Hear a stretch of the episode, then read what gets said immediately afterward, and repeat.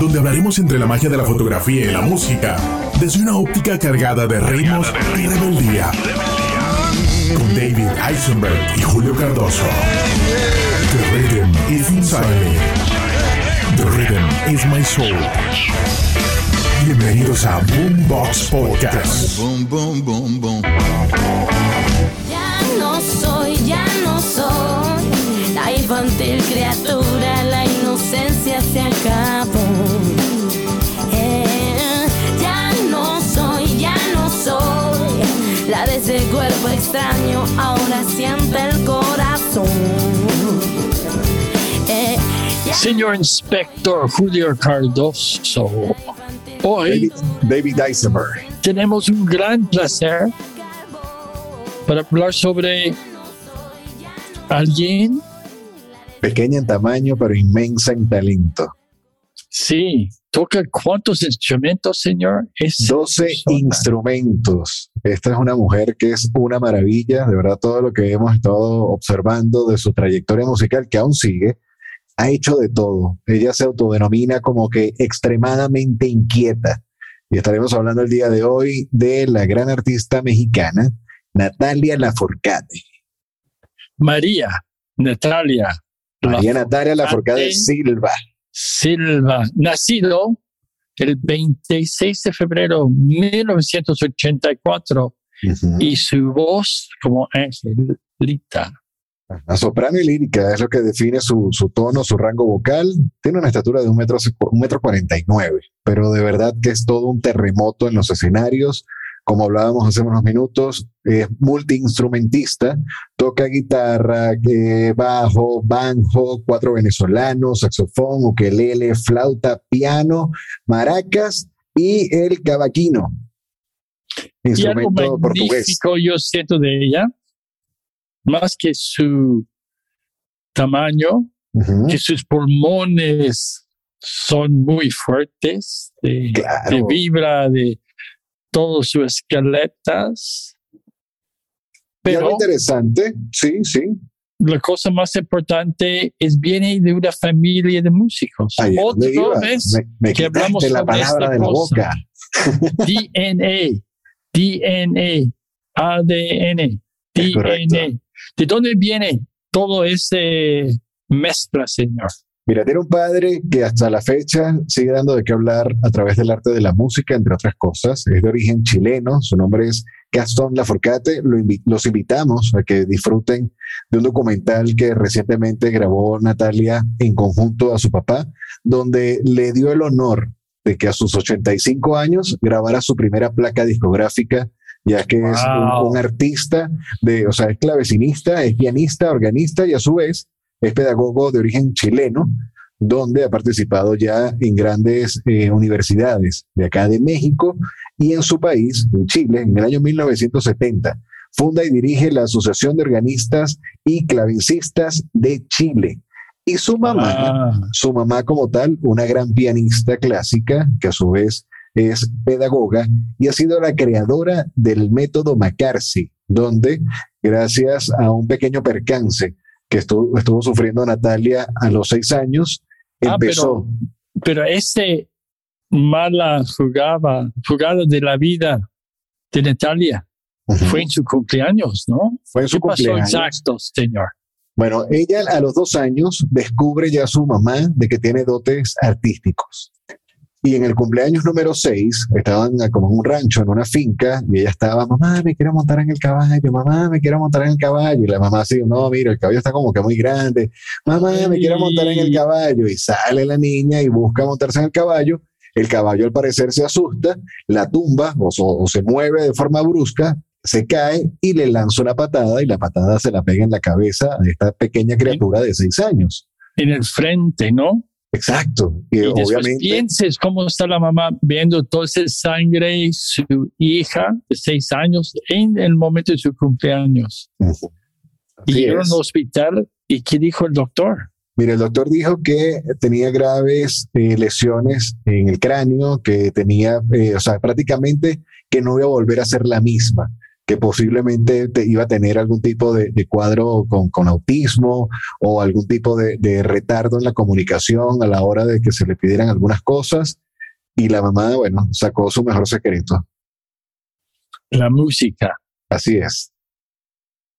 Y algo que siempre necesitamos entender, that The rhythm is inside me. The, rhythm, is, my soul. Este es el mantra de Boombox Podcast, donde estamos dándole la bienvenida a la audiencia después de esta pequeña introducción de esta artista mexicana, donde en algún momento se ha dado uh, o se ha vendido como precursora o representante, no precursora, representante del indie pop, lo alternativo y lo pop. Pero ya finalizando eh, parte de lo que es la investigación hasta la fecha, esta mujer ha coqueteado hasta con lo que es el folclore mexicano, un tanto de bolero, ha hecho de todo un poco.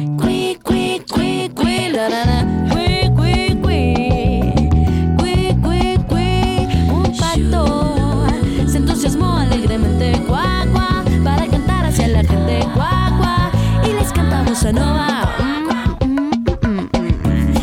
Como dice, es, este es como una raya, raya de luz, esa señorita.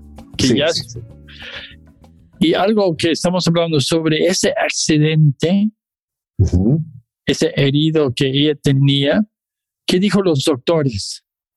Que, que ya, ya tiene problemas, pero el mamá usando ritmo, música, ¿cómo ayudar eso?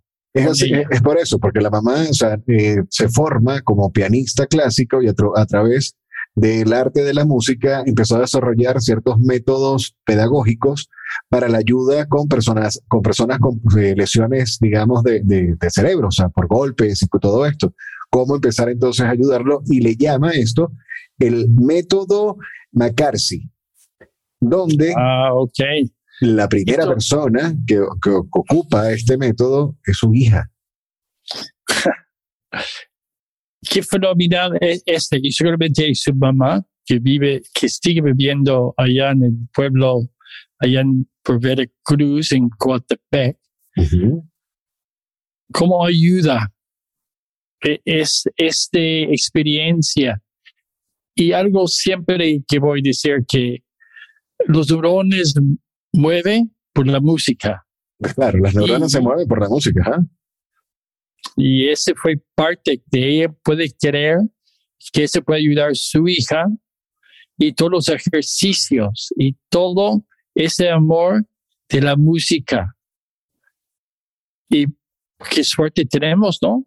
Que con todo esto, que, que Natalia entró la música fuerte y nos da tantos regalos. Claro, empieza a. yo, dos sesiones de fotos, regalándome su tiempo, su humor y su. Ah, ¿Qué es la palabra? Su niñez en esa época. La primera sesión fue en el año 2002. 2002. Me dices que tenía ella 18 años. 84, sí. Porque fue el principio del año que hicimos y, y fue en el momento también que es parte de esa parte rebelde que somos en esa época, ¿no? De, de pop y de rock y quiero ser más el estilo de Gloria Trevi y su papá no quiere escuchar su música. Exacto, porque no era clásica, era así como que, como decía mi mamá, esa, esa música que escuchas tú. no diré la frase, pero. a mí me acuerdo que ella me dijo que su papá no, no tiene interés en su música, dice, si no es clásico, no es música.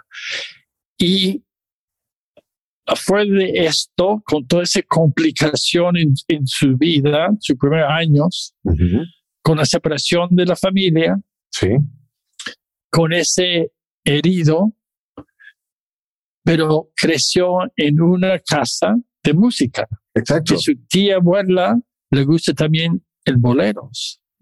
Pura música. Sí. Pura música. clásica, ¿no? Exacto. Y, el papá, bueno, que le aplicaba como que ese castigo muy parecido a lo que estuvimos eh, conversando del episodio de José José.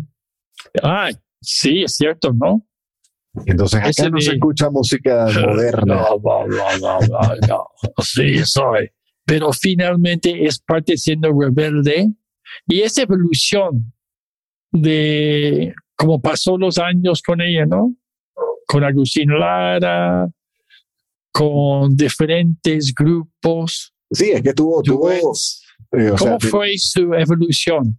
Mira, dentro de esa evolución vamos a, a, ver un poco cuáles fueron sus influencias. Principalmente ella dice que cuando estaba pequeña escuchó a Lucero porque ella quería cantar rancheras cantar así con mariachis y todo esto al mejor estilo mexicano. También este, le gustó mucho la puesta en escena, tanto de la artista colombiana Shakira como York que es todo un show, todo un personaje. Y bueno, entre otras cosas, ella ya de, luego de haber descubierto sus dotes musicales a través de su mamá a los dos años, ya cuando tiene 14, ya, estando, ya se habían ido a vivir a la Ciudad de México, ingresa a un grupo con dos chicas más que se llamó Twist. Twist and Shout, pero en esta época en televisión no puede cantar. No, porque todo entonces le aplicaban el lip sync o, o, exacto. Ah, bueno, mueve los labios, le sincroniza tus labios como si estuvieses cantando pero no era así. Tan solo duró un año esta, esta agrupación y ya, se disolvió. Y entonces cuando ella finaliza la secundaria es cuando ingresa a la Academia de Música Fermata, donde allí conoce a Jimena Sariñana, Juan Manuel Torreblanca y Alfonso Cortés, quien eh, años más tarde pasa a ser el baterista del grupo La Forquetina, que ya más adelante estaremos hablando de... parte de, de, juntar muy, muy joven de edad con otras que salió como gran músicas. Después vamos a hablar un boombox sobre mis sesiones con Jimena. Sí. Pero siento que es este fondo fuerte de jóvenes musicales de México es, es un regalo del mundo, ¿no? Claro, claro, claro, porque dentro de la misma orientación, lo estuvimos observando, por ejemplo, en el episodio con Julieta Venegas, como artistas como del estilo Café Tacuba empiezan a apadrinar a este tipo de artistas y luego comparten escenarios. Y hoy día, bueno, cuán grande es un Café Tacuba, cuán exitoso es un Julieta Venegas, y acá, por ejemplo, con Natalia, cómo empieza ya a codearse estudiando música con Jimena Sariñana, luego hace colaboraciones también con artistas como Kalimba, que también ha pasado por el estudio de David Eisenberg, el musicógrafo. Siguen diciendo, The reading is inside me, the reading is my soul. y él es más soul.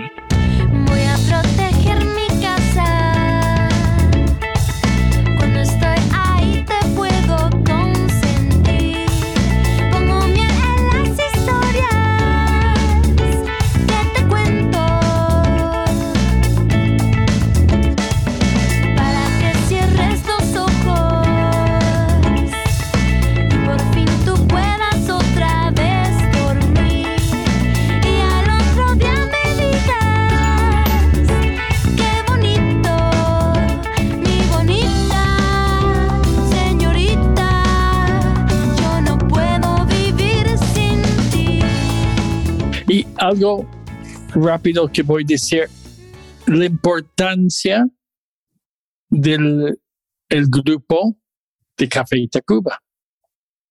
Como ellos mismos ayudaron, Julieta Venegas, ¿te acuerdas? Para hablar acordeón.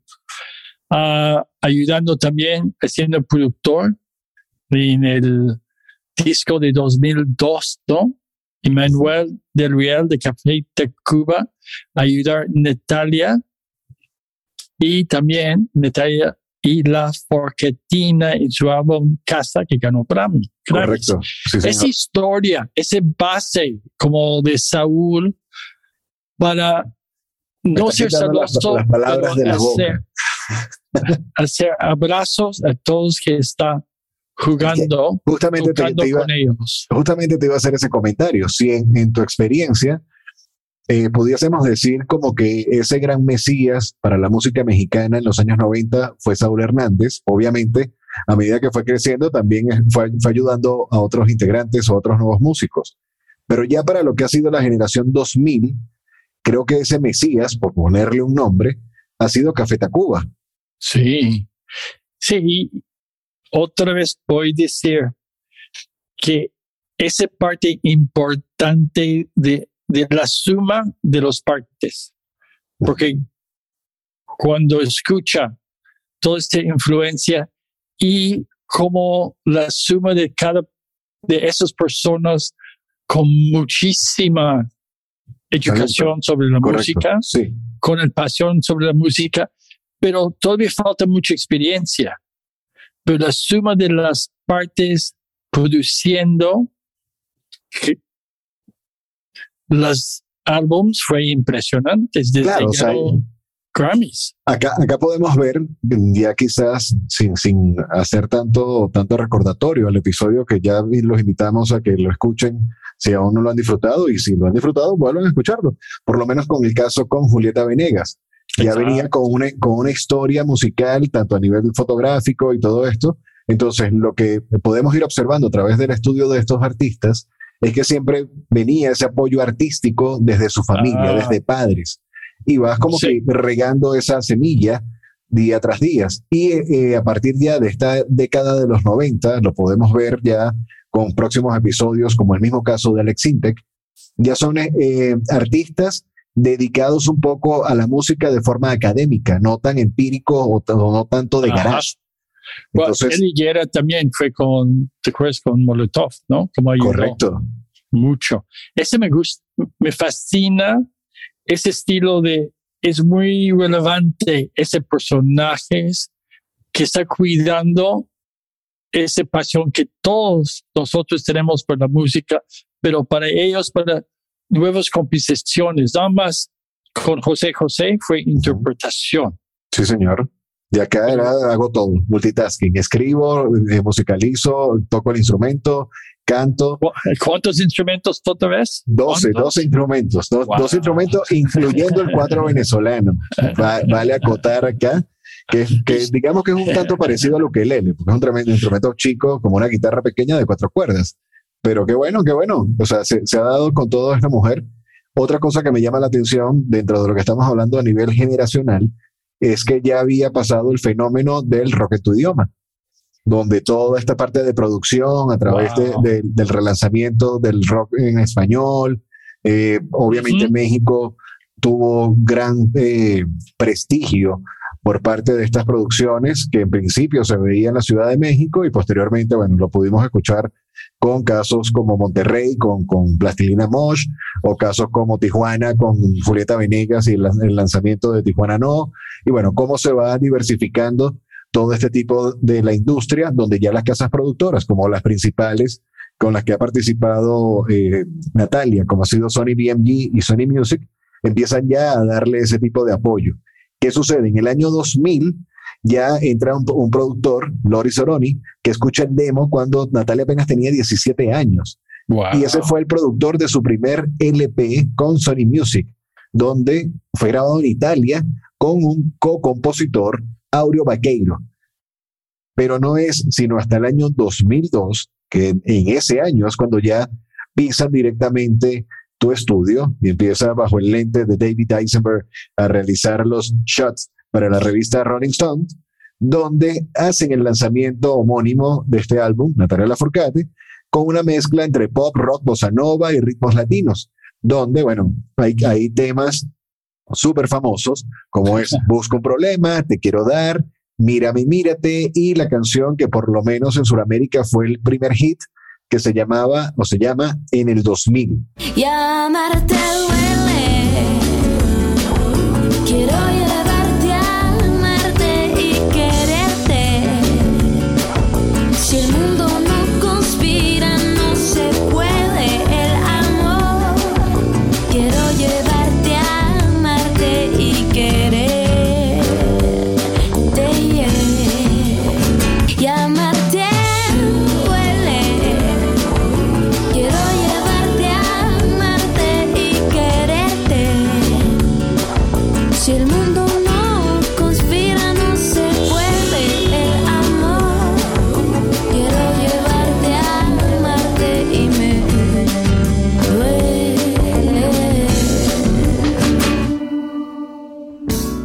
algo qué va a decir de esa evolución de, de ella, ¿no?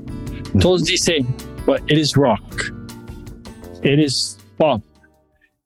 Y es cacho decir, yo soy del rock o soy del pop. Claro. O con ese de bossa nova. Que que sucede e, estaba parte de, está entrando ese estilo. Dentro de la sesión que hicimos para Rolling, sí. me acuerdo que ahí llegó una chava, niña, porque primero no está muy alta, y, y llegó así con diferente ropa, muy, no voy a decir, casi hiposa, grande, suéteres grandes, etcétera, tenis de colores y su guitarra. Claro. Y muy sencilla. Hablamos, me acuerdo cuando llegó, estamos con un fondo blanco porque fue doble, pensamos, estamos un doble página para texto, etcétera. Y empezamos a jugar nada más con ella, con un lollipop muy grande, así como niñez.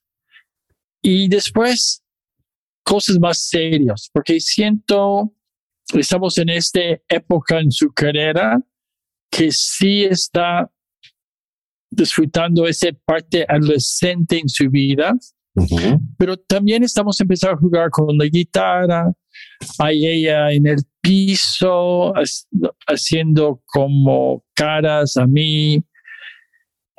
Y cantamos, estamos hablando también, me acuerdo que en un break, ella fue molesto porque su papá no quiso escuchar su música.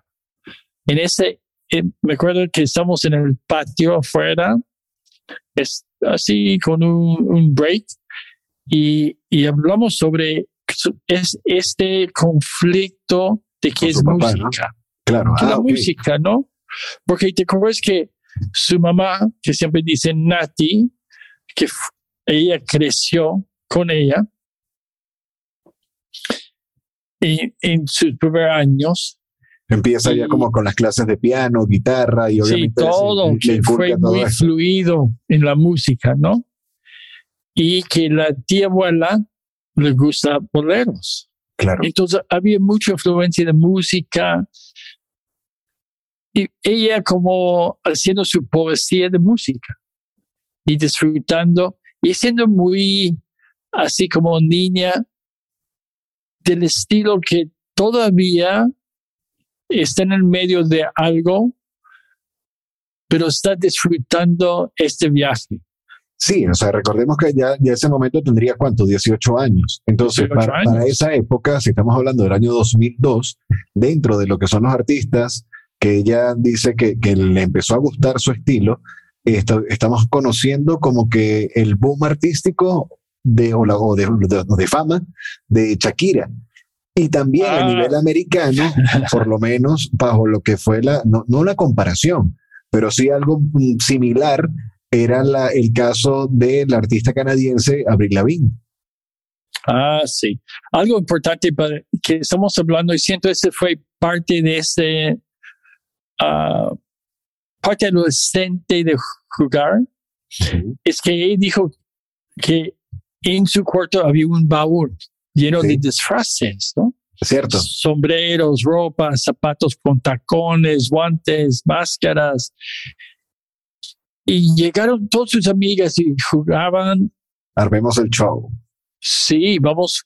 Entonces agarraron un cepillo como un micrófono y con, y con ese momento empezó a cantar súper coqueta y el estilo de Gloria Trevi y York y Shakira. Y en pocos años después, ya es real. No es un fantasía que voy a llegar. Ya están en, un, una sesión de fotos para la revista Rolling Forma parte de la industria. Está empezando.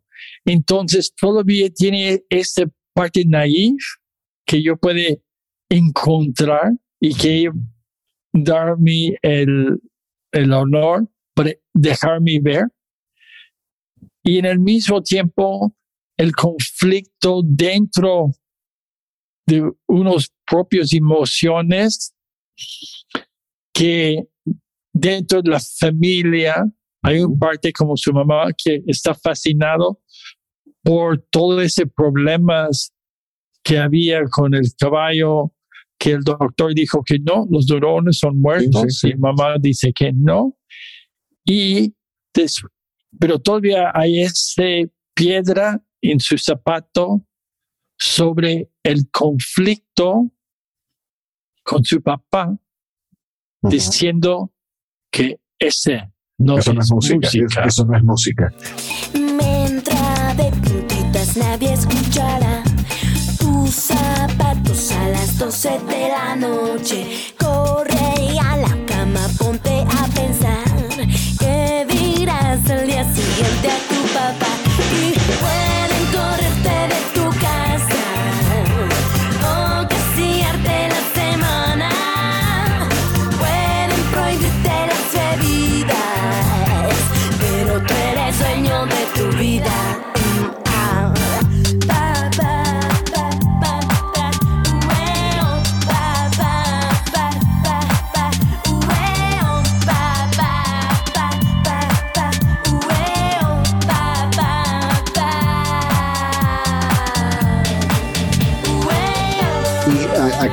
por lo menos dentro de lo que es la influencia musical, incluyendo ya acá el bossa nova, me atrevo a decir, o sea, no, no tengo la certeza al 100%, que por lo menos con el cabequino y el papá que, que es este, ya, eh, digamos, organista y también eh, va con lo que es el, el clavecinista, el, el clavequino como tal es un instrumento de origen portugués. Obviamente se utiliza también en Brasil Ah, y el ya, tra- trabaja la madera. Entonces, exacto. dentro de lo que es la construcción de estos instrumentos o ya de, de manera propia, me pudiese atrever a decir de que eh, la inclusión o el amor por el bossa nova, tomando en cuenta que el bossa nova, bossa nova es brasilero, lo incluye en su producción como una especie de, de aceptación o homenaje o decirle al papá, mira, estoy incluyendo parte de lo que a ti te gusta, qué sé yo. seguramente, como todos los hijos, quiero que las papás darle un abrazo y apoyo que en su viaje está agarrando fuerza y este parte del crecimiento de éxito, ¿no? Claro. Y como dice tú, el papá, finalmente vamos a hablar más sobre él, pero él sí fue un maestro de carpintería y hizo su propia clavelín. Correcto. Ok. Y dentro de esa sesión, ¿recuerdas qué música le colocaste a Natalia? Ah, no. En ese momento, de veras, estoy y estoy eh, preguntando Griselda también hoy, pero no me acuerdo. Yo estoy seguro como fue en la época que estamos escuchando mucho Shakira. Ok. Sí, sí, en sí. 2002, sí, Shakira. Shakira, Ricky fuerte. Martin era, eran el punch. Vi- Living la Sí. vida loca. Entonces yo voy a pensar, fue en, es- en esto, este ramo, y había de, estoy casi seguro que fue con Saúl, porque siempre el rock and roll es rock and roll en mi estudio. Rock and roll, baby. Ah, y con Grisi siempre tenemos algo de banda. Ajá. Entonces siempre, como depende si yo soy el DJ Ok. y Sí. que Y, y algo importante, en esa sesión de Rolling Stone, el director de arte, Luis, él, él es de España, Ok. Con otra mentalidad mucho más, ah, voy a decir, mucho más libre que nada más el estilo mexicano. Por eso el lollipop, el cómo estamos jugando con ella, mucho menos como estilo Rolling Stone hard rock, pero más quién es esa persona y esa libertad de jugar. Claro, y tomando en cuenta que era su primera producción discográfica, o sea, era prácticamente el lanzamiento a la industria de forma oficial con el primer disco y ya Sí. abanderado por, por, por la revista Rolling Stones. A nivel de iluminación, ¿recuerdas un poco cómo fue esa, esa sesión, esa distribución?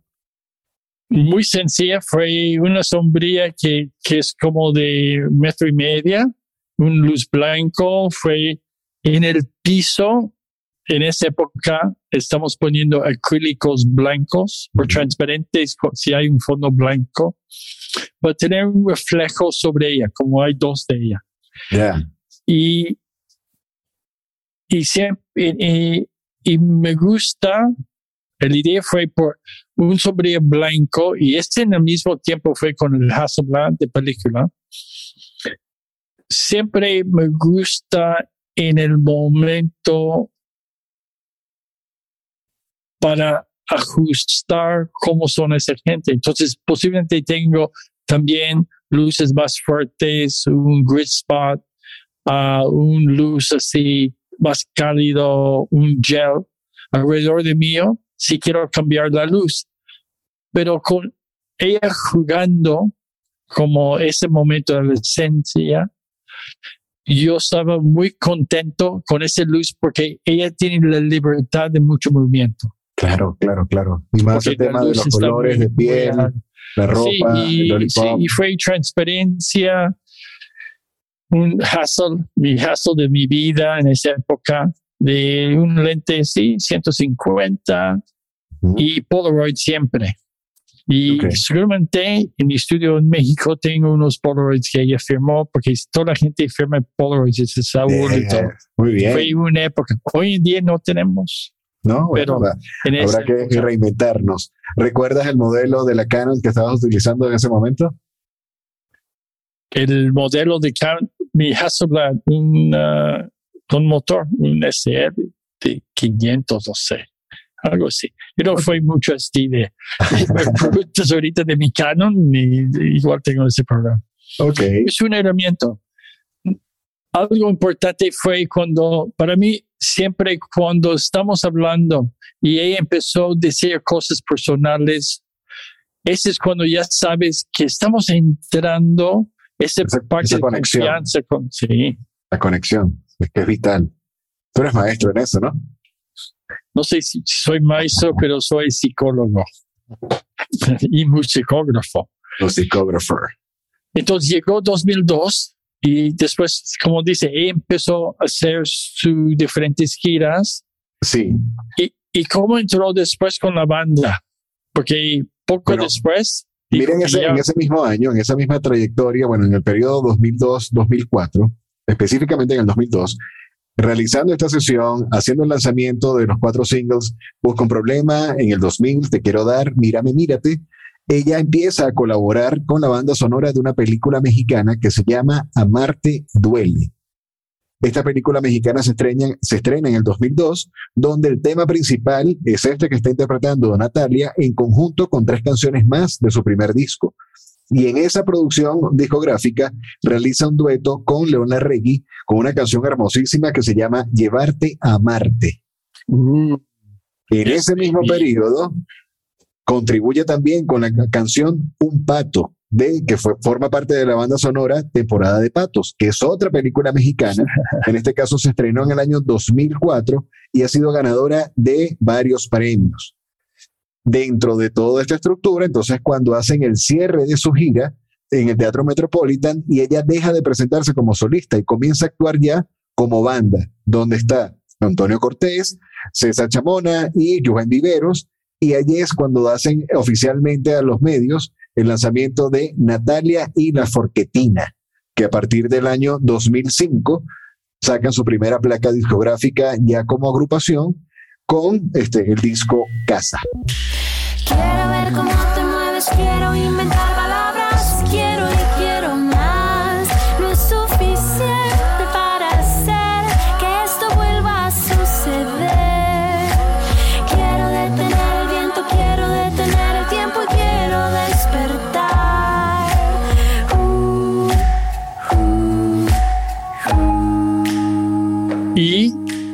con el productor Ajá. de Manuel, ¿no? Correcto. Que, que otra vez estamos hablando como esta conexión. En ese momento, otra vez entró como grupo, Ujú. pero ese no, no duró mucho. Yo tuve una sesión con el grupo. Probablemente fue finales de 2005, principio de 2006 en la casa productora. Ah, y fue muy sencilla con la banda, usamos bocinas y siento que empezó el conflicto complicado Entre para, para algo ya de su fama, porque te acuerdas que también es- que ya está empezando esa fama de Latin Grammys, Correcto. porque en 2003 yo fui a, Miami con Rolling Stone y me acuerdo que Natalia y yo estamos en el mismo avión y estamos hablando y quedamos un poco tiempo también en Miami. Y ella estaba muy nerviosa y lo vi como cambiando. Desde el momento que el novio en esa época llegó conmigo para hablar sobre ese problema de cómo uno Sí. tiene muchos ojos encima de uno y es difícil sentir cómodo. Claro. Y después Natalia y yo hablamos poquito otra vez en el, en el aeropuerto sobre unas otras cosas, pero esa es parte de la evolución de ella, ¿no? Muy joven, no ganó la, el Grammy, Latin Grammy. Ujú. Pienso que no estoy seguro si una chava Alessandra ganó en esta época. Alessandra Ros, Roslado Ok. ganó Best New Artist de su álbum.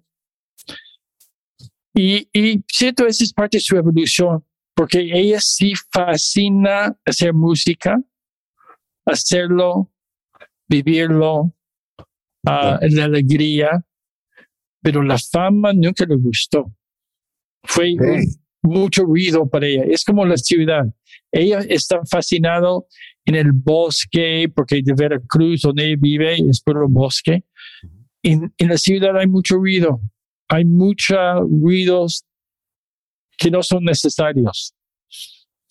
Y por eso yo estoy seguro que está mucho más feliz en su casa, a- al lado- cerca de su mamá, Cerca de su en mamá. el bosque Claro. Que, que está en la ciudad. Y por eso su evolución del estilo de música está más grande porque ella está escuchando su propia ah, camino. Interior. Exacto. Sí, sí, sí. Bueno, por eso de, de esto es lo que estás comentando con la nominación a lo que fue eh, Mejor Nuevo Artista con, con el álbum homónimo.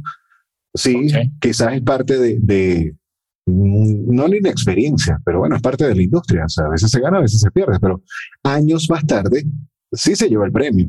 Estaríamos Sí, hablando ya con la, la producción en el 2005. Bueno, en el 2005 se gana un- ya, ya, ya un Grammy, este, pero, pero ya por parte de lo que es el álbum Casa, que fue producido, como comentaste anteriormente, por Emmanuel, Emmanuel de la Real, de Café Tacuba, donde estábamos entonces comentando de la importancia de Café Tacuba como ya digamos mentores musicales dentro de estas nuevas tendencias o estos nuevos artistas, donde allí en el 2006, luego de la gira entre México y Estados Unidos, Natalia y la Forquetina anuncia su separación para entonces ella empezar a trabajar en proyectos diferentes, presentando esto en un último concierto realizado ya como grupo en San Luis Potosí. Sí, en el 18 de agosto de 2006. Bien, Esa es la parte muy interesante que, que ella con su propia fuerza entendí, entiende de dónde necesito ir. claro. Porque mucha gente, me acuerdo, que ella quiere estar con otros músicos. Y, y esa empezó una época que empezó a hacer duetos con Kalimba Ujú. en Día de Suerte, con Control Machete, el apostador, con Raik, Ajá, right. en una rendición de ah, Marte Duele.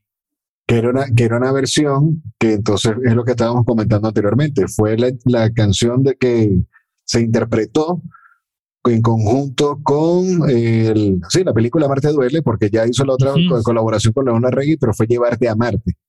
Entonces, Ah. dentro de esta, de esta canción que ella había eh, puesto como, como digamos, el, el single 1 de esta película, hace la invitación a Reik. ¿Qué sucede? Ya este mismo álbum, 2000, eh, Casa, entra con lo que es la orientación hacia el rock pop y sigue con los tonos de bossa nova. O sea, sigue la presencia de este ritmo brasilero en esta producción. Y al momento que ellos hacen la separación, esa misma placa discográfica gana el Grammy Latino al mejor álbum rock por dúo o grupo en septiembre del 2006. Wow. Y llegó todo esto. Y después ella dijo, yo necesito mi propio tiempo. Me voy a la chingada. Me voy, no, es Canadá, en el norte, señor. Entonces, en Frío. Quiero 2007 aprender llegó a. Ottawa Ajá. para colaborar con un grupo de aquí que se llama People Project. People Project. Entonces, ese es sus nueve meses. En realidad, había un ajuste muy fuerte con ella. Primero llegó disfrutando Ottawa, que es preciosa. Si hay un friazo, Ok. si le gusta el frío, bien. ¿Cómo si que me no, dices tú a mí? Pinche frío. Amanecía 20 a menos el 20. norte es el norte, señor. Nunca sabemos nuestras 12 semanas. Hoy empezó, hoy aquí en Toronto, empezó mu- con mucho viento, algo de frío, después un calorón, y ahorita hay un viento y es como 30, 30 grados. Entonces vamos a tener una semana dos semanas calor y después, boom, empieza el, Boom, ese box. viento que viene del norte. Ok. Pero con, con, e- con este de influencia de gru- ese grupo People Project, People Project. Llegó a México y ¿qué pasó, señor, con su siguiente Pero ya- ya- concierto? ya ¿Y con quién? Ya venía en mente a realizar eh, algún tipo de cambio, ¿no? Como tal cual comentas tú. Y entonces viene la presentación de Las Cuatro Estaciones del Amor, que ha sido la primera eh, o el primer disco, la primera producción instrumental, donde él tuvo colaboración con la Orquesta Sinfónica Juvenil del Estado de Veracruz. Y acá empieza ya a notarse mucho como que esa evidencia, o me atrevo a decir, esa, esa hormiguita por el tema audiovisual, porque empieza ella a ir, a ir creando documentales. Entonces, de acá nace un DVD con el tras cámaras de lo que fue la Ah, colaboración con la Orquesta Sinfónica Juvenil y la puesta en escena de Natalia, acompañado con lo que es entonces esta experiencia con People Project acá en Canadá. Y en esa misma época, meses después, Julieta Venegas decide hacer el lanzamiento de su MTV Unplugged, donde invita a Natalia y Natalia empieza a apoyarle tocando varios instrumentos en las distintas canciones, donde uno de ellos incluye el bajo. En esa misma época, Qué, qué interesante, rápido, de, de Sí. ella y Julieta. ajá, porque hay muchas veces cuando hay conflictos de estrellas, ¿no? Sí, celos más siempre- celos entre mujeres, ¿no? No, celos entre celos. Claro. Pero interesante que Julieta también toca muchos instrumentos. Julieta es toda una joya también. Sí, y también es compositora. Y, y también el estilo de, de Nati, yo puedo entender por qué ese fue un muy buen juego con Claro. los dos juntos. Y el éxito de MTV Unplugged, porque son el mismo mentalidad y amor de la música. Claro. Pero, y los dos les gusta su propio tiempo para, para crear. No le gusta tanto la fama Sí, como más el amor de ser músico. a nivel de técnica, Como, como apenas está empezando, ah, y ese fue para promoción del, del disco, Ajá, el, el grupo estaba en ese momento de todos los grupos, fracturado, ¿lo fre- notaste? no, no están fracturados, están más frescos, están jugando, son como chavos que apenas va a empezar el tour. Ok, Por eso hicimos fotos de, de todo el grupo con bocinas grandes y ella solita. Y fue mucho más rápido, mucho más como niños jugando. Uh, ese fue sin instrumentos, entonces nada más fue ellos como parte de los actores. Y siento, porque estamos dentro de la casa productora, uh, creo que es Westwood, um, no, no puede sentir la misma libertad porque hay muchos ojos encima de todos nosotros, ¿no? Que siempre es un problema que las relaciones públicas sabe que no me hablas porque yo no escuchan. Nosotros mejores amigos. Exacto. Entonces, ese, ese fue mucho más rápido, pero que me acuerdo mucho que el novio que en esa época que está en la banda, ¿no? Como él siempre está cuidando a ella. Y siempre siento, siempre hay alguien, ¿no?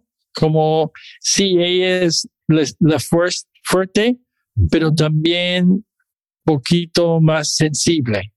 Entonces, ese fue mi vibra en ese momento. Y algo importante, algo siempre importante es, veamos esa energía muy fuerte, pero después de un año que pasó, ya dijo, ¿sabes qué? Quiero trabajar. Quiero, sí, pero más que solista, está trabajando con Jimena, haciendo ah. una canción para ella. Está trabajando con diferentes músicos que hablamos. Kalimba, con Rey, correcto. Julieta. Y ella le gusta, yo siento, es, este, ¿qué es la, la palabra bien? Este movimiento ese colectivo de, apoyo. Exacto, la suma, como yo siempre dice, la suma de dos piezas. Claro, no tiene, es, el mismo problema que veamos con otras cantantes que hablamos en otro, en otro podcast. Y después llegó un momento que hizo un homenaje de Agustín Lara, que también es de Veracruz. Correcto ese momento para ella, yo siento que fue, entró sus raíces muy fuerte. Porque primero de Veracruz, esas interpretaciones de canciones y para tener, como hablamos, todos esos grandes músicos compartiendo este gran proyecto. Miguel Bosé, Leonardo, Gilberto Gil, Lila Downs, etc. Y, y siento ese puso en un camino de estar dentro de todo esto. Pero y puso en el buen sentido en el ojo del huracán. Ah, sí. Y después, ¿qué pasó en 2015, señor? Bueno, si nos vamos ya hacia esa fecha, recordemos que, eh, vamos, no, o sea, hablando un poco del disco del 2009, que es muy importante, que fue el álbum Jujuju, donde entra también bajo la producción de Manuel del, Real. Acá hacen el lanzamiento de un single llamado Azul como tema principal, pero lo que fueron los medios de, de comunicación como radio y televisión lanzaron también la publicación de Ella es Bonita. Entonces fueron dos singles en simultáneo con el que se dio a conocer este tipo de producción. porque tú sabes cómo están los disqueras, quiero ganar más dinero. Sí, sí, sí, Bueno, y tomando en cuenta que ese nombre Jujuju lo, lo connota como, uh, como una expresión de alegría. Fue publicado en mayo del 2009 y acá sí se nota mucho lo que fue ya la influencia canadiense con People Project y su anterior disco, que era ya el tema sinfónico, el tema de, bueno, las cuatro estaciones del amor. Entonces, este mismo año ya empieza a detectar ella como que esa vocación altruista o filantrópica, como lo estuvimos ah, platicando al inicio del episodio, donde empieza ya a unirse a proyectos altruistas como Un Techo para mi País, que tiene como fin el promover el desarrollo comunitario por medio de viviendas provisionales para las personas de bajos recursos. Entonces ya empieza a utilizar su reconocimiento, para no llamarlo fama, obviamente es fama, en acciones sociales, en, acciones de apoyo hacia los más necesitados. En y, esta, y cierto, esa es parte del, de su mamá, ¿no? Claro. Como educadora, bebiendo con la gente,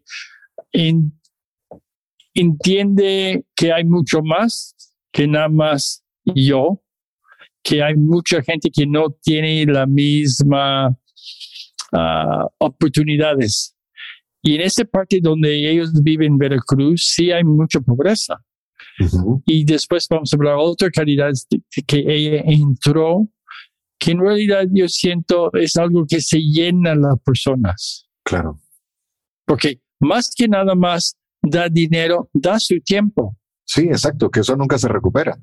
Exacto. Sí, sí, sí. Bueno, esta mujer, como todo, es, es dinamita pura, porque también para esa época prestó su voz, inició en el doblaje para la película animada por computadora de la producción francesa El gato con botas, donde interpreta a la princesa Puss in Boots. Puss in Boots. y comparte créditos ya con Kalimba y con Juan José Origuet.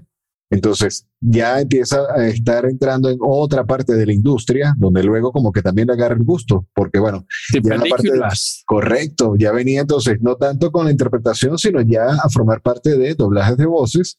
Y bueno, más adelante vemos también con una película muy famosa y muy bonita por parte de Disney Pixar, donde ha sido hasta... Recuérdame. Bueno, en el año 2010 ya empieza con este tema de, giras y a, tener más colaboraciones. De hecho, se habla que es el año de las colaboraciones. Estuvo acompañada con la agrupación española El Canto del Loco y también estuvo interpretando una canción hermosísima de Manolo García. En este caso la conozco cuando tenía ya su puesta en escena con la agrupación El Último de la Fila, también de origen español. La canción se llama Pájaros de barro. Pájaros de. Barro. Así Sí, mismo. mi acento tan chingón. La fugitiva sensación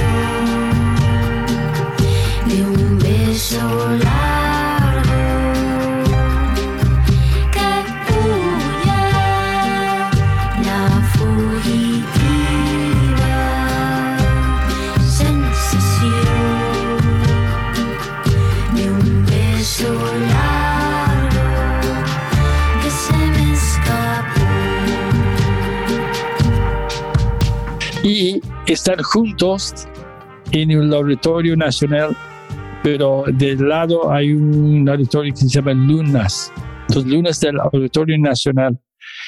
Y ella ganó el mejor productora del año por los Indie All Music Awards. Wow. Ese es que, que estás hablando, ¿no? Sí. Una multifacet. Multifacética, correcto, multitasking. O sea, esta mujer hace de todo, toca dos instrumentos, hace doblaje de películas, en este caso para películas infantiles, hace arreglos, toca ah, de todo. Pero bueno, parte de lo que es la formación y creo, pues, o sea, que por allí en algunas entrevistas, la mamá muy orgullosa, eso fue gracias a mi método. Gracias a la música, mi hija. De hecho, ella Sí. dice en, algunas entrevistas que dice, mira, o sea, el médico luego de esa patada prácticamente pensaban que iba a quedar loca. Y sí, quedé loca. Quedé loca porque entonces en la escuela armaba relajo, ponía a todo el mundo, a, a- a los, los profesores y maestros con los cabellos de punta, o sea, era súper inquieta, súper creativa y es parte de lo que es la esencia también del artista en sí. O sea, que Ujú. se aburre fácil. O sea, uno, uno como artista tienes que estar haciendo 20 mil cosas porque tiendes a aburrirte y por eso uno es tan inquieto. creer y creer y creer. Y con toda es- esa información de música en la casa, esa estimulación de música, ¿no? Ujú. Y ella feliz escuchando todo diferente tipo de música. Claro, claro. Y aprendiendo a su vez, o sea, porque de más, más allá del método, o sea, era cómo disfrutar a través del contacto con los instrumentos, muy a pesar de que, como en algún momento platicamos fuera del aire, existía ese choque aún con, con la figura paterna, que su papá se fue de casa a los dos años. Sí, exacto.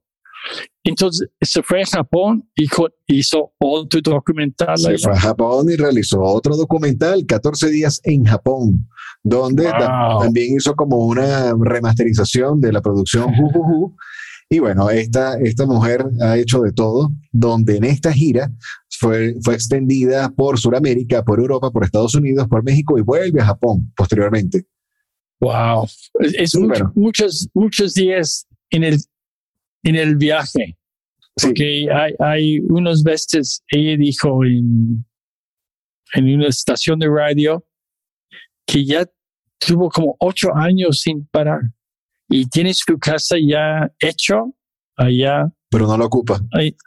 Sí, pero ni conoce. Claro, claro, claro. Porque Sí, todo el tiempo y nada más quiero estar sola, como habla mucho Julieta en esta época, ¿te acuerdas Sí, que sí, estamos claro, hablando de. Julieta? Sí, dijo ya, ya déjame, necesito un año para, para yo mismo, para yo mismo sentir calmado reconectar. y reconectar y también toda esa información que estaba como en sus bolsas en todas partes necesita ya hacer el el pozole, ¿no? Exacto. Todos juntos para empezar a crear otra vez. Y qué pasó en dos, ya podemos hablar de todo lo que se pasó y después la cosa más importante que pasó.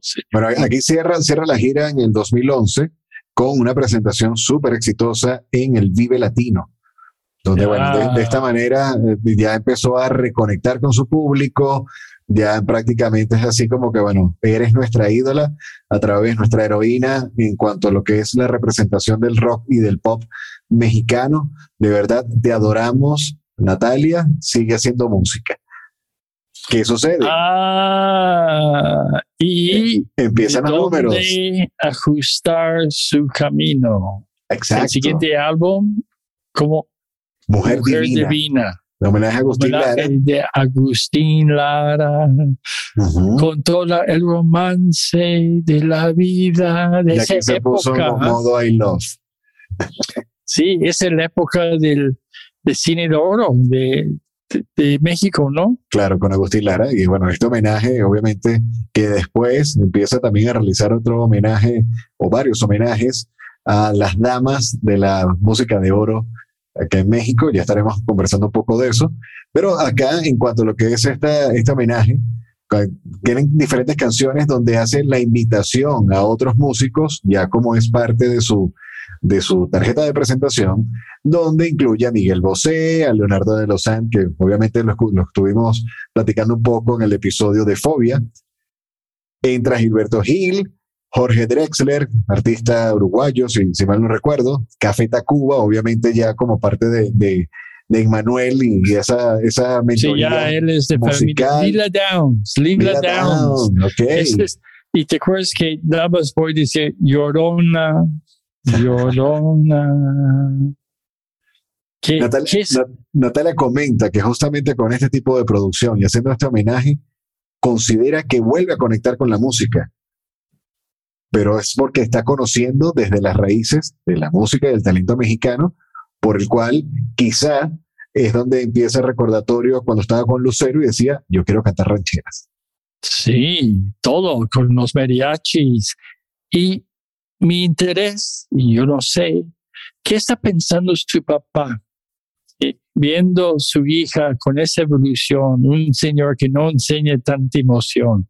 Yo creo que ahí sí empezaba a escuchar su música. Mm, Vamos a ver. Vamos a ver. Más adelante hablamos sobre él y su relación con ella. Así es, pero fíjate, este disco fue platino y oro con más de 94 mil ventas. El Wow. disco de Mujer Divina, el homenaje a Agustín Lara. En el 2015, hasta la raíz, este álbum salió en marzo, donde nunca es suficiente y hasta la raíz ganó como la mejor canción de el- canción alternativa y grabación del año por parte de lo que fue acá no no no tenemos exactamente Y, ¿Qué- y ese fue el Latin Grammy, Ok, pero también el Best Engineered Album. Mejor ingeniería de audio. Entonces, ese es cuando hablamos que ella también está trabajando en, en mucho más que nada más composición, claro, la calidad del audio. Correcto. y la cosa técnica. La postproducción que es tan importante. Y este estamos de hablando de 2015, ¿qué edad tenía ella? 2015. 31 años. Wow, estaba súper niña. Sí, que fenomenal, que ella tiene dentro de ella, sin problemas, que absorber tanto y también tan orgulloso de sus raíces como mexicana. Claro. Nunca es suficiente.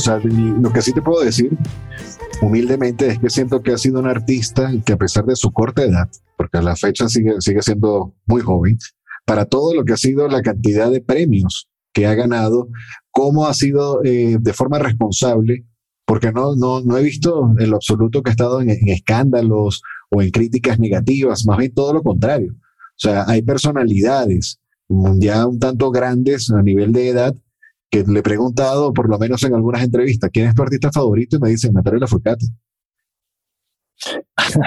y algo que, que, hablamos rápido, que ella tuvo en NPR Music Tiny Desk, sería como el 27 de octubre de 2017. En un mes en YouTube, la gente entró un millón trescientos cincuenta mil veces. Eso sí es un influencer, ¿ves? sí, ¿no? Y, y también por supuesto, entró, tú sí sabes quererme, entró 258 millones de personas. 258 millones en YouTube. Y ese es con su, su disco Musas, con los Macorinos. Los Macorinos, estos guitarristas de que van ya Juan Carlos Allende y Miguel Peña, son unos artistas. Pero qué fenomenal para mí, para ver cuando, cuando estamos trabajando en toda la investigación para Bootbox Podcast, yo lo vi estos y dijo, es imposible ese números, porque ninguno de los otros artistas tiene un récord de entradas en YouTube tan fuerte y ella con muy bajo perfil. ¿No? Sí. indiscutiblemente. De hecho, hay una de las eh, palabras que pudiésemos citar de, su autoría, donde dice, la composición es otra área. Si no lo haces practicando, estás perdiendo tu propia identidad.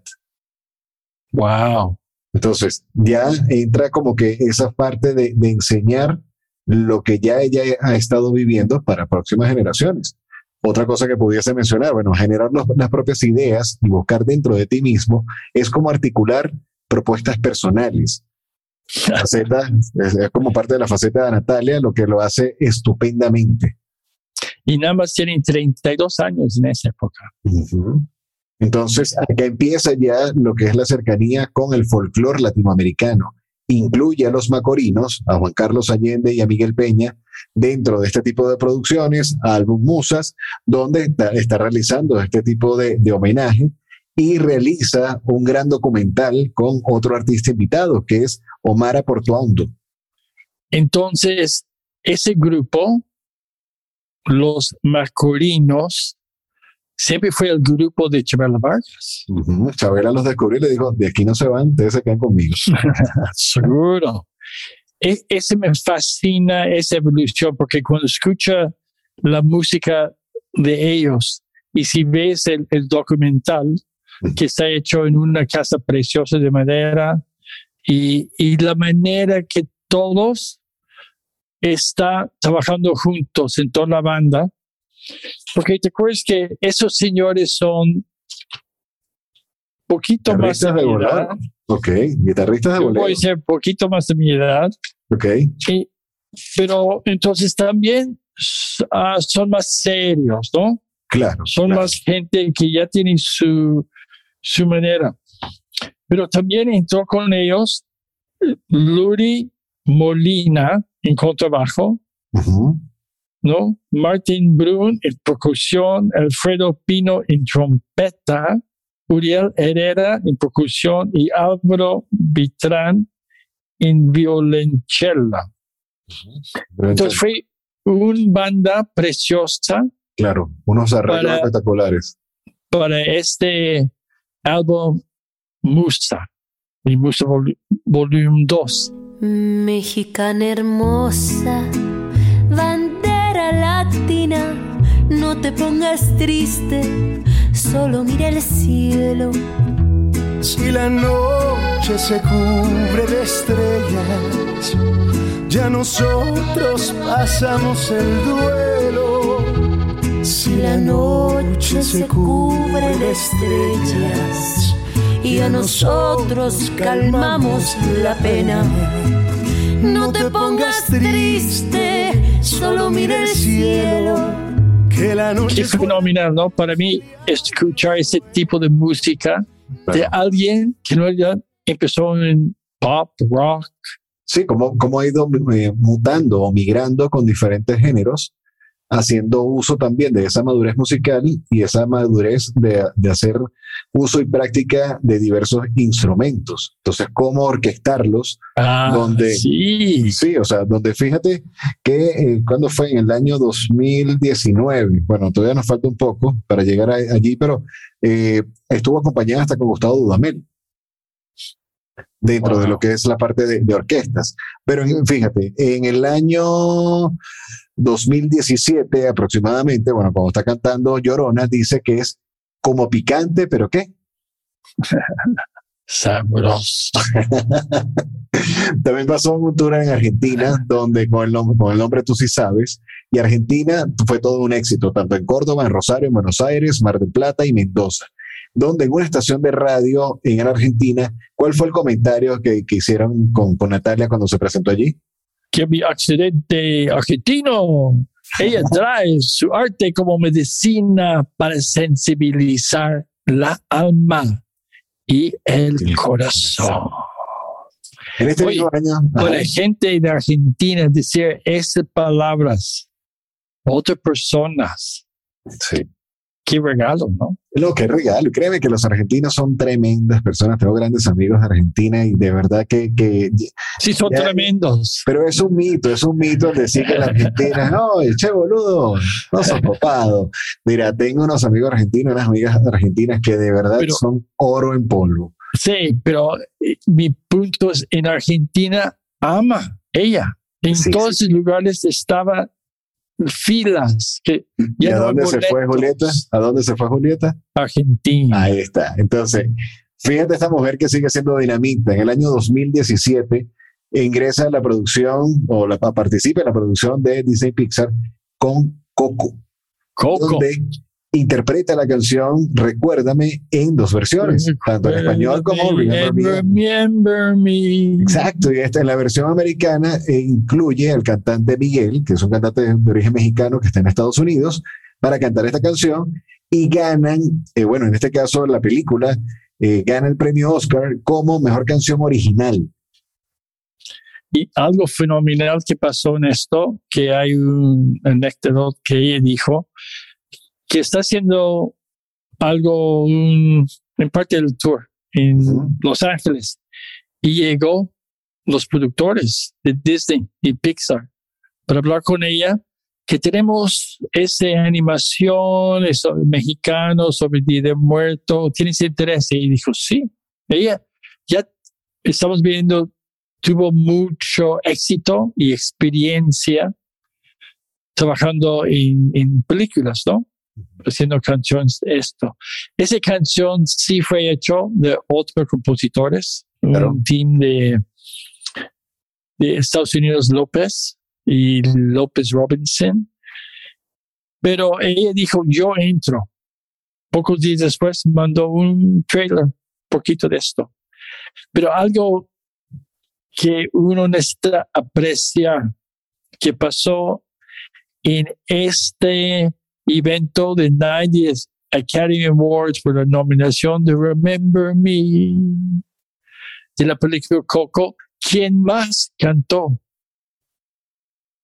Gael García Bernal también, Gael García Bernal, wow. que es el, el hijo de Patti Bernal, ¿no?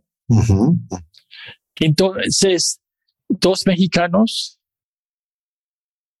dando su alma y su voz Justamente en en los, Oscar. raíces mexicanos. en los premios Oscar. Sí. En la interpretación ya, el, el mero mero.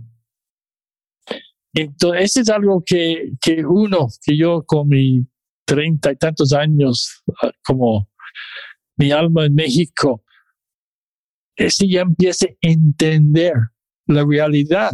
Ajá. Si no te acuerdas que, que hablamos de la gente que pasa enfrente de nosotros, que nos ayudan, que son parte de la familia de sangre, la gente muere.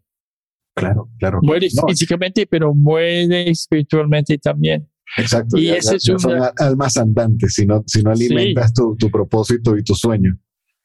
Y, este es- y, y- para tener dos mexicanos parte de esa ceremonia y ellos ganan. Y yo enseño este película aquí con mis nietos, ¿no? Para ellos entienden porque su sangre es mexicana. exacto. que entender qué es lo más importante en la vida y en la casa tenemos muchas fotos de su tata tatabuelos y así son y fue de este lugar, etcétera. Entonces, para mí, e- este camino, este viaje que tiene Natalia es, es mucho de los raíces de quién es. Y esa evolución y madurez de su voz, este que quiero escuchar y ser parte de estas voces. ¿Qué piensas, inspector? Mira, e- es, algo bien, bien bonito y bien auténtico que esta mujer se, se, haya, se haya dedicado y siga dedicándose a unir a este tipo de voces, a darle homenaje a lo que es grandes artistas de vieja data del, del arte mexicano. También, por lo menos, dentro de unas preguntas que, que se le han realizado en distintas entrevistas, por ejemplo, le pregunta con quién te gustaría colaborar. Y entra, por ejemplo, Gilberto Gil. Le dice, más que grabar con él, mi Wow. sueño es estar en su sala, la sala de su casa y ver lo los bohemios que hacen su música y que siempre arman esas cosas de la música de Brasil. O sea, es algo que le encantaría vivir. Le gusta mucho ese tipo de, de estructura. Sigue conectando con artistas, sigue viendo de qué manera se reinventa. Otra pregunta que también es como que caso clásico dentro de, de- de- de estas entrevistas. ¿En qué idioma te gustaría cantar? Ya quiere incluir el portugués, quiere incluir el francés. Hay una agrupación, Ah, hay una agrupación colombiana, ¿eh? el portugués. Es bueno. nova, sí, el Exacto. y con el sí. francés, te invito a que escuches, eh, te invito también a la audiencia a que lo escuchen, eh, una agrupación que hace como tres o cuatro años, una amiga locutora acá en México tuvo la oportunidad de entrevistarlo, se llama Monsieur Periné. Son colombianos, pero su Wow, vocalista fenomenal. eh, a- estudió en, en una escuela de francés y hacen una mezcla de verdad que es genial. Pero bueno, seguimos hablando de Natalia. ¿Cómo se describe ella en sus propias palabras? Dice que ella es muy sensible, pero también es fuerte y muy soñadora. Ah, y sabes, Entonces- yo estoy seguro que como hablamos del cómo está el chile, pero yo siempre también cuando ella habla sus álbumes tienen un sabor de mole. Sabor de mole. Así es, así es. Y bueno, eh, ella comenta también dentro del sabor de mole que, que, ya su, su religión como tal, o sea, su más sencillo, fue grabado las calles de San Miguel Allende y Guanajuato, donde dice que esa canción, Mi religión, es prácticamente el enfoque en su amor por la música.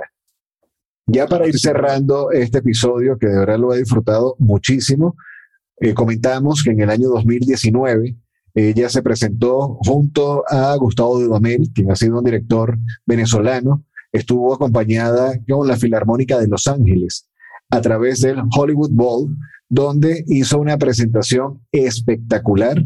Pueden disfrutarla a través de YouTube. De verdad que está hermosísimo todo lo que fue la puesta en escena por parte de Natalia, dando a resaltar sus eh, principal repertorio, sus principales canciones. ok, yo voy a regresar con su papá. Vamos a terminar todo ese sobre Ajá. esa evolución que cuando yo hice fotos de ella en 2002, su papá no quiere escuchar mucho su música.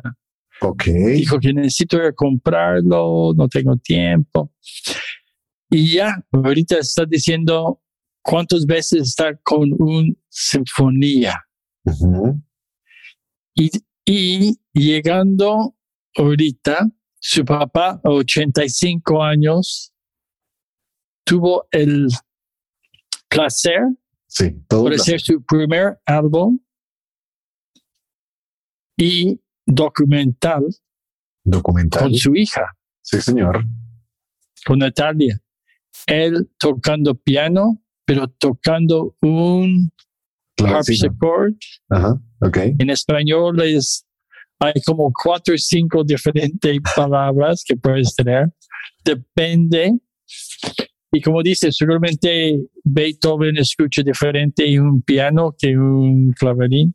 Ok, y él como hace su propio claverín, etc. Lo fabrica. De hecho, dentro del documental aparece a este señor, Gastón, eh, fabricando unos, unos barcos en réplicas, donde dice que en algún momento lo, la necesidad lo puso creativo porque tenía que hacer como que unos pagos de hipoteca y tenía unos problemas en la cabeza que decía, ok, ¿cómo hago para solventar algo que no se resuelve? Y empezó a crear este tipo de, de arte donde lo vas a ver en el documental. De verdad que lo, te invito a todos los que nos están escuchando a que disfruten, porque parte del cierre de estas bellas palabras a nivel de, de poema o dedicatoria, o sea, te va a llegar a mucho, o sea, a mí prácticamente me, me puso sentimental. a mí no me gusta y es porfa, por favor. Y finalmente ella pidió que escribe una poesía. Así es. Y vamos a, terminar este Boombox podcast con sus palabras de esa poesía que él está diciendo a ella y para ella. Pero antes que voy a decir todo, cuando escuchas esto, te acuerdas, the rhythm is inside me, the, rhythm is my soul, and the rhythm is in their souls too. Así es, así es. De verdad, bueno, disfruten de este poema. Ha sido todo un espectáculo esta, este episodio del día de hoy de Natalia, eh, una chica joven que tiene una trayectoria todavía prominente por todos los años que le quedan, como dice la canción. Y bueno, orgulloso de poder dar este eh, realce a lo que es la cultura latinoamericana, a lo que son los artistas mexicanos y por supuesto todos los que han ido pasando a través de tu estudio y ese toque fotográfico que más adelante a través de nuestra cuenta en Instagram o en nuestra página web www.boomboxpodcast.net o en arroba boomboxpodcast puedes disfrutar de esta galería fotográfica y de cada sesión de los episodios que estamos hablando acá en esta primera temporada de este podcast que de verdad hacemos con mucho cariño y mucho amor por ustedes. Saludamos a nuestra audiencia que constantemente están apoyándonos en las redes sociales. Escriban, coméntenos qué, les, pareció nos da de la que le gusta, que no le gusta, y más que nada pase el, la, voz Así a todos. A ver, aquí ahora sí. ¿Qué hago? Lee, léeme la, carta. Conmigo. ¿Leo la carta? Lee la carta. Carta a la música y al clavecín. Me piden que escriba una carta, que te escriba una carta, amiga con la que convivo y comparto desde hace una vida o más de una, y que me despiertas, me hablas y me acompañas en cada momento. No tienes piernas, pero caminas conmigo. No tienes lengua, pero me hablas, me susurras, me increpas en un idioma que va ocupando el tiempo, el tiempo de la vida, el tiempo de la música. Sí, la música es un arte del tiempo y lo ocupas unos instantes o algunas horas y luego te escapas. Los hombres han inventado algunos artilugios para atraparte, encarcelarte en un disco o en una partitura, pero siempre nos rodeas, nos acaricias, a veces nos agredes, pero no dejas de estar con nosotros. Mis primeros encuentros con la música fueron extraños. ¿Qué era esto que me atraía? Me fascinaba y me subyugaba como a un insecto una luminaria. Sin saberlo casi, me puse a la tarea de descifrar tus misterios, abrir tus códigos, traducir tu idioma y para esto debía ayudarme de algunos artefactos. Trozos de madera, alambres estirados hasta el límite, teclas pulidas hasta descubrir las venas y arterias de árboles sacrificados.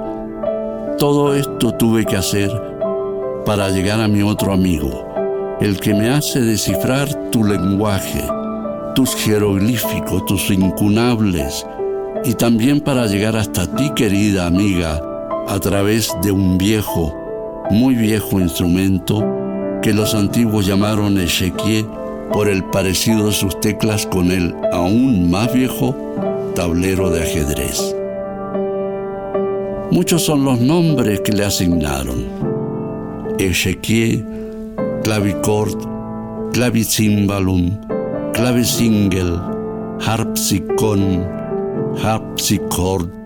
Y finalmente se quedó el de clavecín que me ha servido con lealtad y fidelidad para ir haciendo inteligible a los oídos este bello lenguaje y que me permite dar a conocer tanta música hermosa que anda escondida entre papeles y que a veces muy pocas personas han escuchado.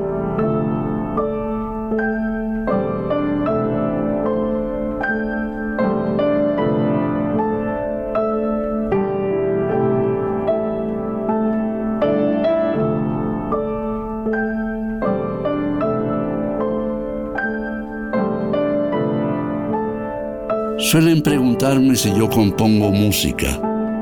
Respondo. Existe una cantidad tan grande de música hermosa que muchas veces nadie conoce que yo pienso, ¿para qué? ¿Para qué más? Estamos haciendo ese por nuestra pasión y para tener una historia de, de gran músicos que pasa con nosotros y el honor que estamos con ustedes. Y te acuerdes una cosa, Señor. Cada martes a las 8 de la noche. Cada martes, 8 pm. Lanzamiento de un nuevo episodio a través de Spotify. Esto es Boombox Podcast y nos vamos con el boom, boom, boom, boom. Y escuchas y un abrazo a todos cerca y lejos.